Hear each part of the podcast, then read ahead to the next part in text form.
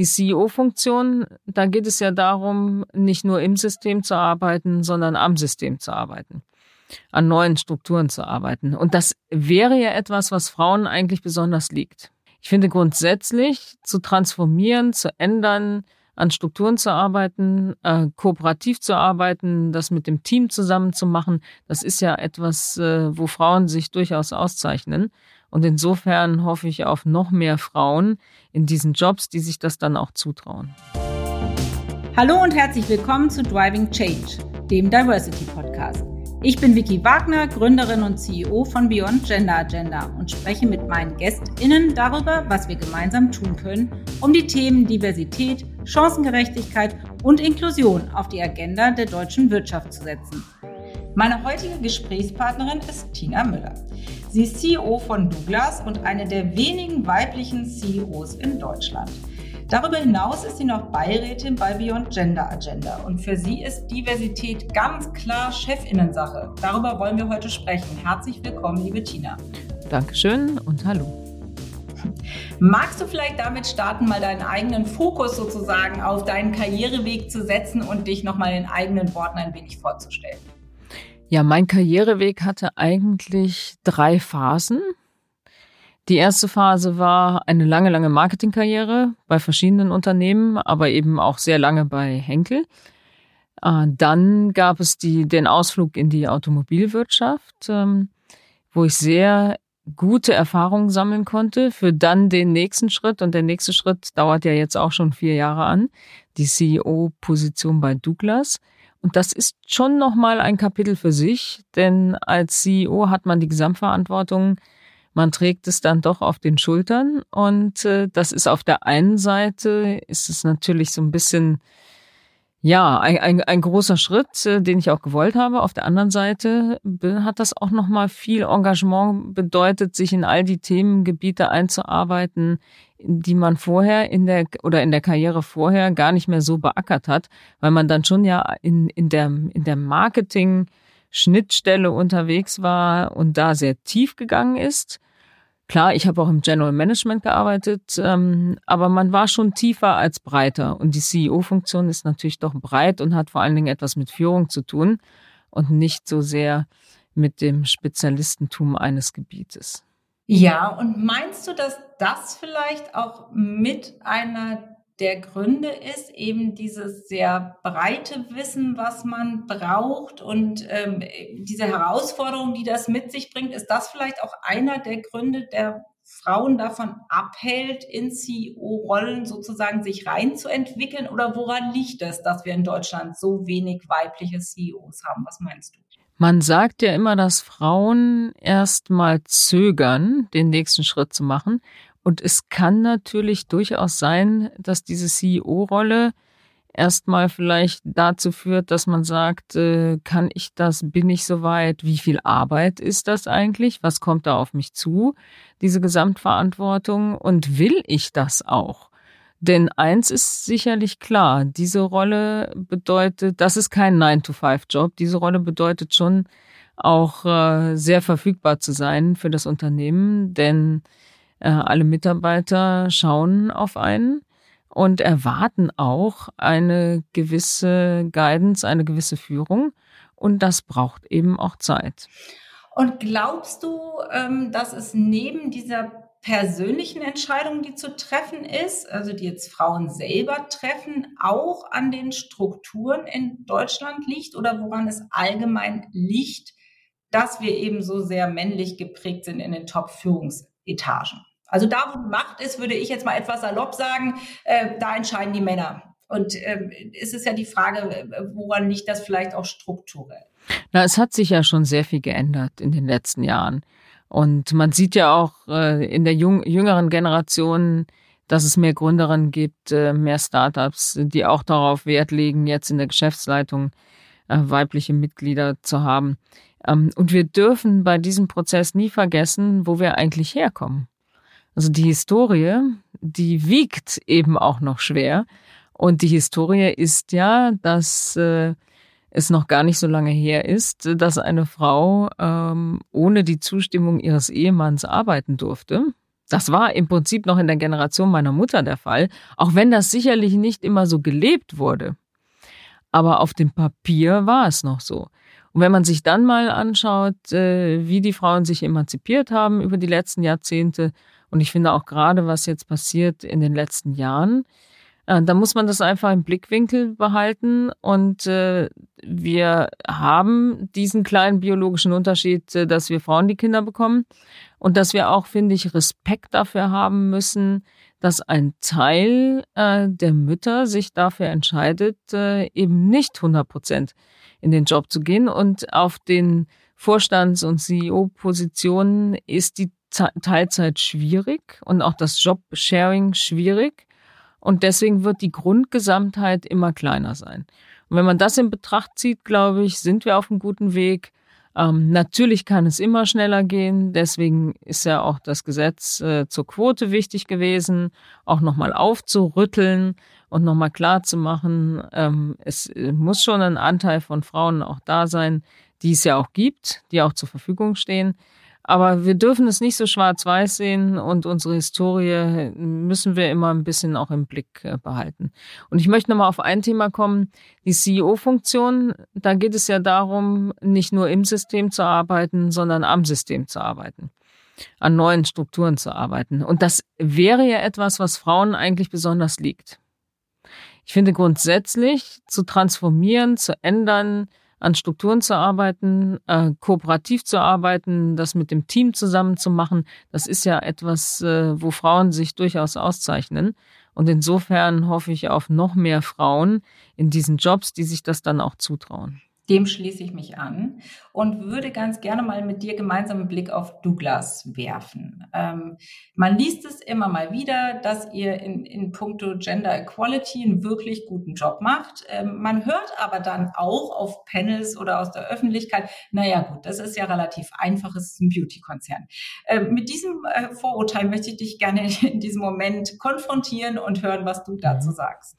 Ich glaube, da dient einfach der Blick mal in die Branche, in die Kosmetikbranche oder auch in die Konsumgüterbranche, ähm, wo sich auch viel getan hat über die letzten Jahre. Aber ähnlich wie in allen anderen Branchen gab es auch da relativ wenig Frauen äh, auf den Top-Positionen. Ich selber habe es ja auch erlebt, äh, lange Zeit in der Konsumgüterbranche. Insofern ist es mitnichten so, dass in einer vermeintlich weiblichen Branche wie der Kosmetikindustrie es dann auch besonders viele Frauen gibt, ähm, zumal überhaupt nicht im Handel. Und äh, wenn man jetzt mal absieht äh, von, äh, von dem Premium-Beauty-Handel, geht mal mehr in den Drogeriebereich. Da gibt es ganz, ganz wenig Frauen. Äh, in anderen Handelskonzernen sowieso. Da bin ich, da fühle ich mich noch fast so ein bisschen wie in der Automobilbranche, wo ich auch an vielen Tischen die einzige Frau war. Ähm, insofern kann man das so nicht sagen. Äh, das ist so ein Vorurteil. Da, wo Kosmetik ist, da sind viele Frauen. Die Daten zeigen leider auch da noch etwas anderes.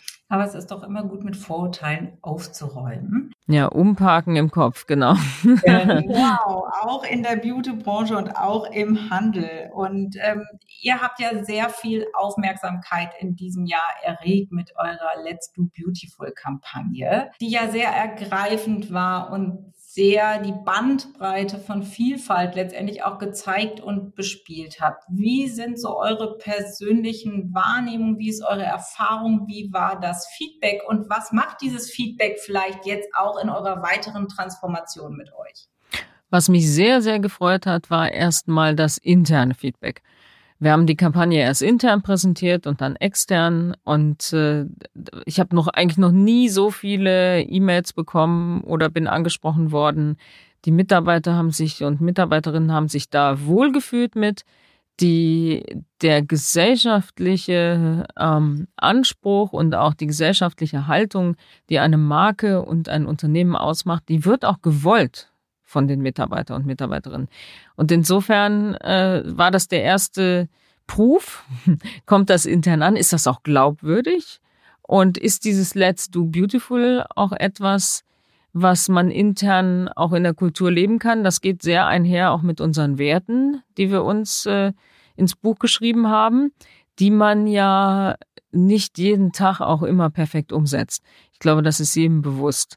Aber dieser Schritt von der äußerlichen Schönheit zur innerlichen Schönheit und dann auch von vom Sein äh, zum Handeln, das ist etwas, äh, glaube ich, was in unserer heutigen Zeit äh, besonders wichtig ist. Und äh, das gibt auch uns als Team eine Art Sinnhaftigkeit.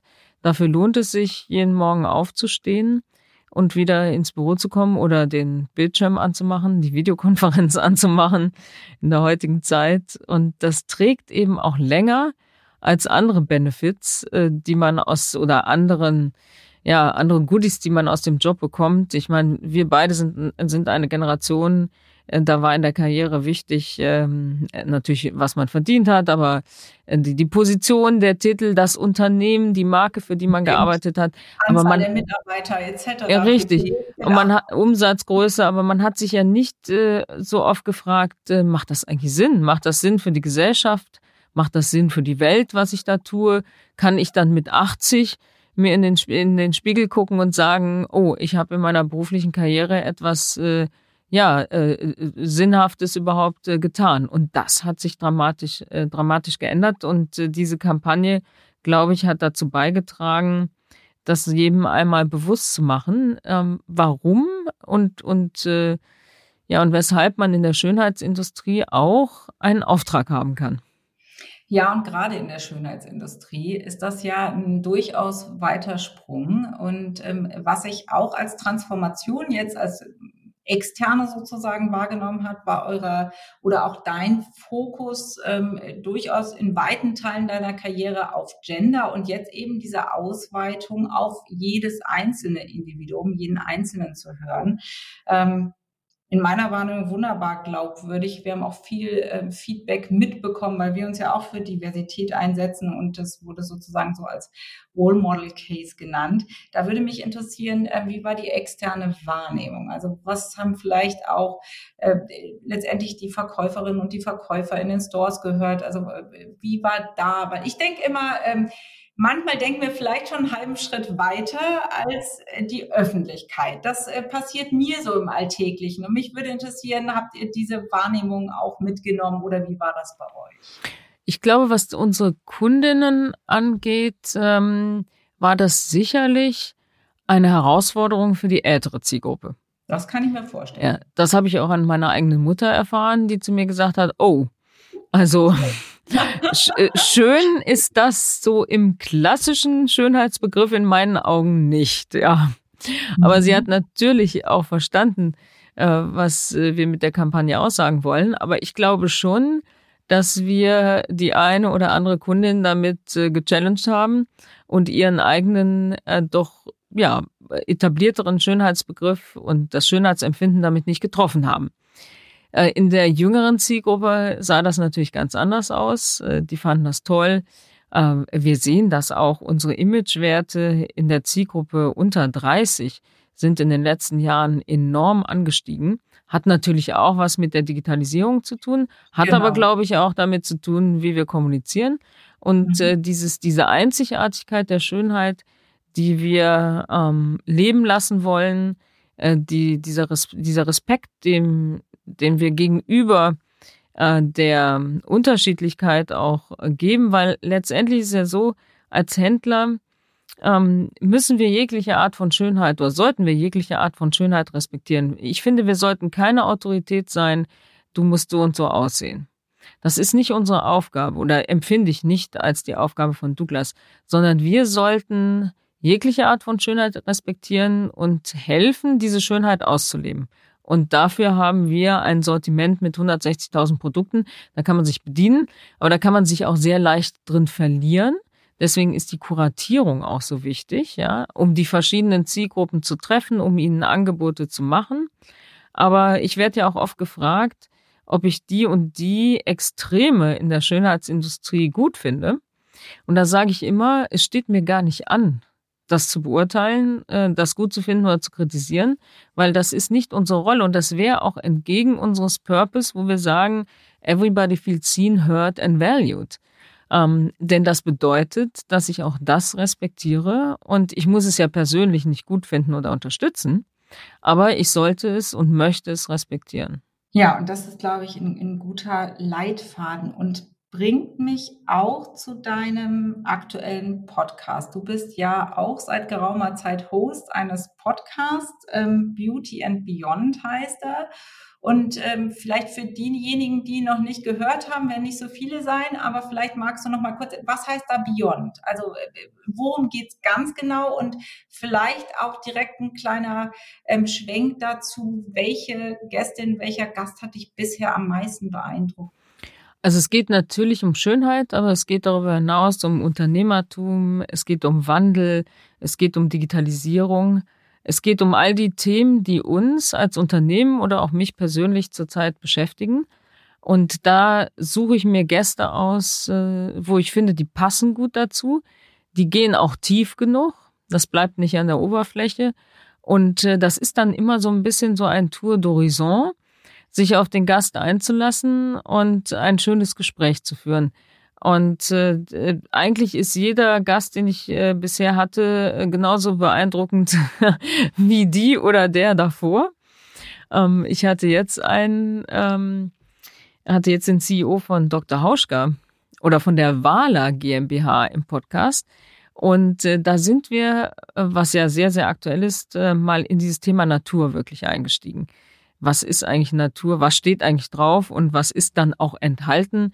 Und ähm, was hat es auf sich mit den Gärten, äh, wo die Kräuter und Pflanzen äh, wachsen, die dann äh, in der Creme nachher zu finden sind? Also dieses ganze Thema äh, Sustainability, Lieferketten, ähm, die Seele einer Marke äh, im Naturbereich, äh, wie die Naturkosmetik sich entwickelt hat. Also das war ein, ein sehr, sehr, sehr interessantes Gespräch.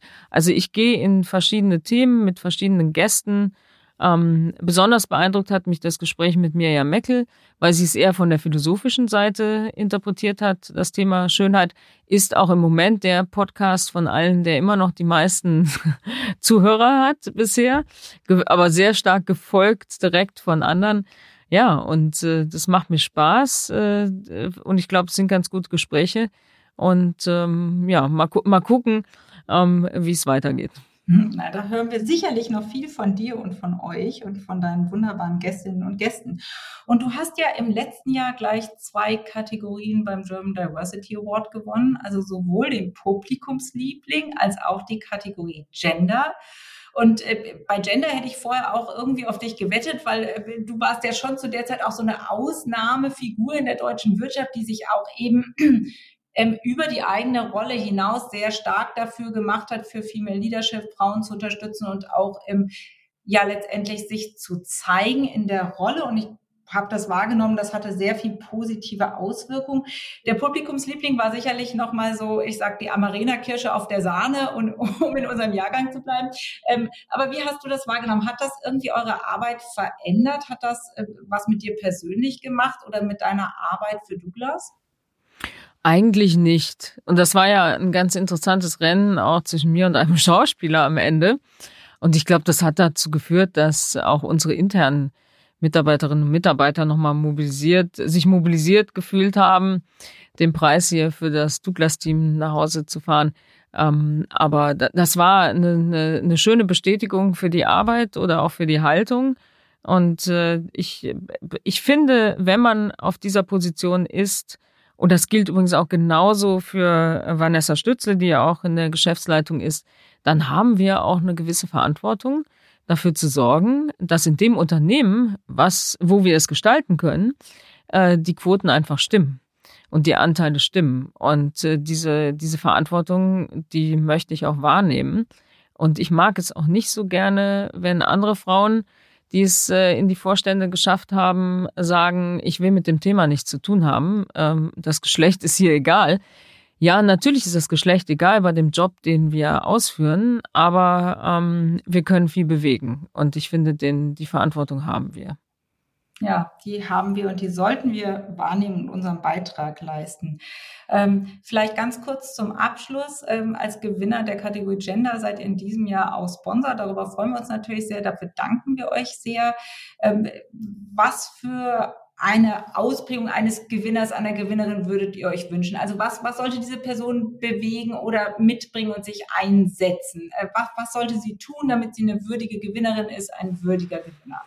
Für mich gibt's da zwei Wege. Der eine Weg wäre, es ist wahnsinnig viel passiert in letzter Zeit. Also es gab eine richtige, einen richtigen Schub, eine richtige Transformation Richtung Gender Diversity. Oder es ist eine, ähm, ein Unternehmen, was einfach schon diesen Weg hinter sich hat und strahlt und das alles schon erreicht hat. Also für mich gibt's die zwei ähm, Ideen dahinter und ähm, ich bin ich bin sehr gespannt und äh, wer wer am Ende das Rennen macht und der Preis hat für mich die Bedeutung das Thema immer wieder publik zu machen, immer wieder darüber zu sprechen, immer wieder alle zu erinnern, dass wir noch nicht da sind, wo wir alle sein wollen, ja. Immer wieder die öffentliche Aufmerksamkeit dafür auch zu bekommen. Ich finde, du machst das hervorragend. Äh, das Thema immer wieder ganz nach oben zu pushen äh, auf die Agenda, wie es ja auch so schön heißt, Beyond Gender Agenda, weil das braucht es einfach. Weil sonst kommen andere Themen, die, und wir, wir haben ja im Moment äh, große gesellschaftliche, politische Themen wie Klimawandel, Digitalisierung, Überalterung der Bevölkerung. Auch Themen, die unsere zukünftige Regierung ja angehen muss. Und äh, da kann es durchaus passieren, dass das Thema Gender wieder ein bisschen runterfällt, weil jetzt haben wir überall das Sternchen dran. Und das ist ja dann, das ist ja schön, aber es ist eben, das muss reichen, aber es ist eben noch ein, ein, eine Strecke zu gehen. Und ich hoffe, dass wir auch eine Regierung sehen, die dessen gerecht wird und auch äh, gendermäßig ähm, sich gut aufstellt. Und dann wird man sehen, ähm, welchen politischen Rückenwind das Thema dann auch bekommt. Ja. Ja, und ich denke, das ist auch unser Auftrag dafür zu sorgen, dass es sowohl in der Politik als auch in der Wirtschaft weiter ein Top-Thema bleibt, weil, wie du richtig gesagt hast, ähm, da ist noch ganz viel Luft nach oben. Herzlichen Dank für diesen Einblick. Ähm, das müssen wir bei Zeiten definitiv nochmal vertiefen. Jetzt sind wir leider schon am Ende, liebe Tina. Hast du denn noch eine Frage für mich mitgebracht? Ja, natürlich. Ich habe eine Frage an dich. Ähm was treibt dich eigentlich im Innersten, dieses Thema so nach vorne zu pushen? Was, was ist dein Purpose? Wie, wie, wie kam das eigentlich? Du, das frage ich mich in letzter Zeit tatsächlich auch immer mal wieder selbst. Nicht, weil ich mein Engagement in Frage stelle, sondern weil ich so oft diese Frage gestellt bekomme in, bei unterschiedlichen Gelegenheiten. Und jetzt gibt's ja gerade diesen Hashtag This Little Girl is Me und ich denke noch drüber nach, wie ich den ausgestalte für mich. Und äh, das ist ganz schön, so eine Eigenreflexion, weil in der Tat meine schnelle Erstantwort, die ich auch immer der Presse gebe, ist, äh, selber habe ich so Diskriminierung tatsächlich nicht erfahren. Ich, ich wurde sehr diszipliniert von meinem konservativen Elternhaus geprägt und habe versucht, mein Bestes zu geben und bin damit einigermaßen okay weit gekommen. Ähm, habe also nicht das Gefühl gehabt, dass ich als Frau diskriminiert wurde. Aber ich habe ein sehr stark ausgeprägtes Ungerechtigkeitsempfinden, was auch nicht immer hilfreich ist. Und äh, an der Stelle ist es aber sehr hilfreich, weil äh, als sich dann Menschen mir im Rahmen eines Personal Brandings geöffnet haben und mir klar gemacht haben, wie die Situation als Frau gerade im Corporate-Kontext noch ist, äh, da hat es irgendwie Klick gemacht. Das war so der Auslöser, dass ich gesagt habe, das kann doch eigentlich gar nicht wahr sein, dass das wirklich möglich ist.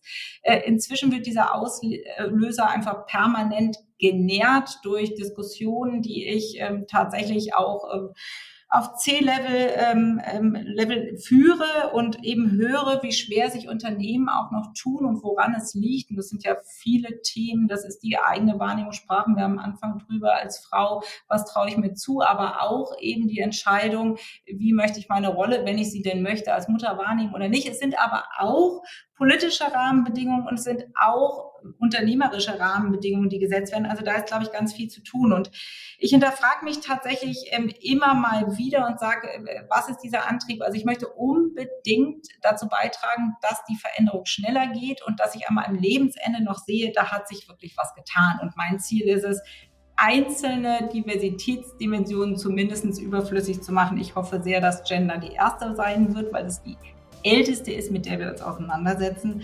Und ja, ich bin immer noch aus der Suche, wo eigentlich der Keim des Ganzen bei mir liegt. Aber tatsächlich, ich glaube, mein Ungerechtigkeits- oder mein Gerechtigkeitsbewusstsein spielt da eine große Rolle.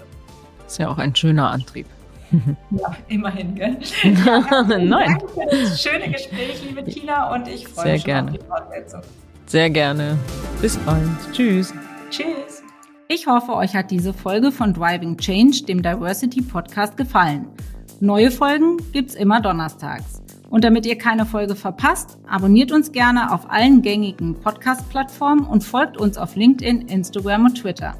Falls ihr Ideen habt, welche GästInnen ich einmal in unserem Podcast einladen soll, macht doch gerne einen Vorschlag. Ich freue mich darauf und immer über euer Feedback. Bis zum nächsten Mal, eure Vicky.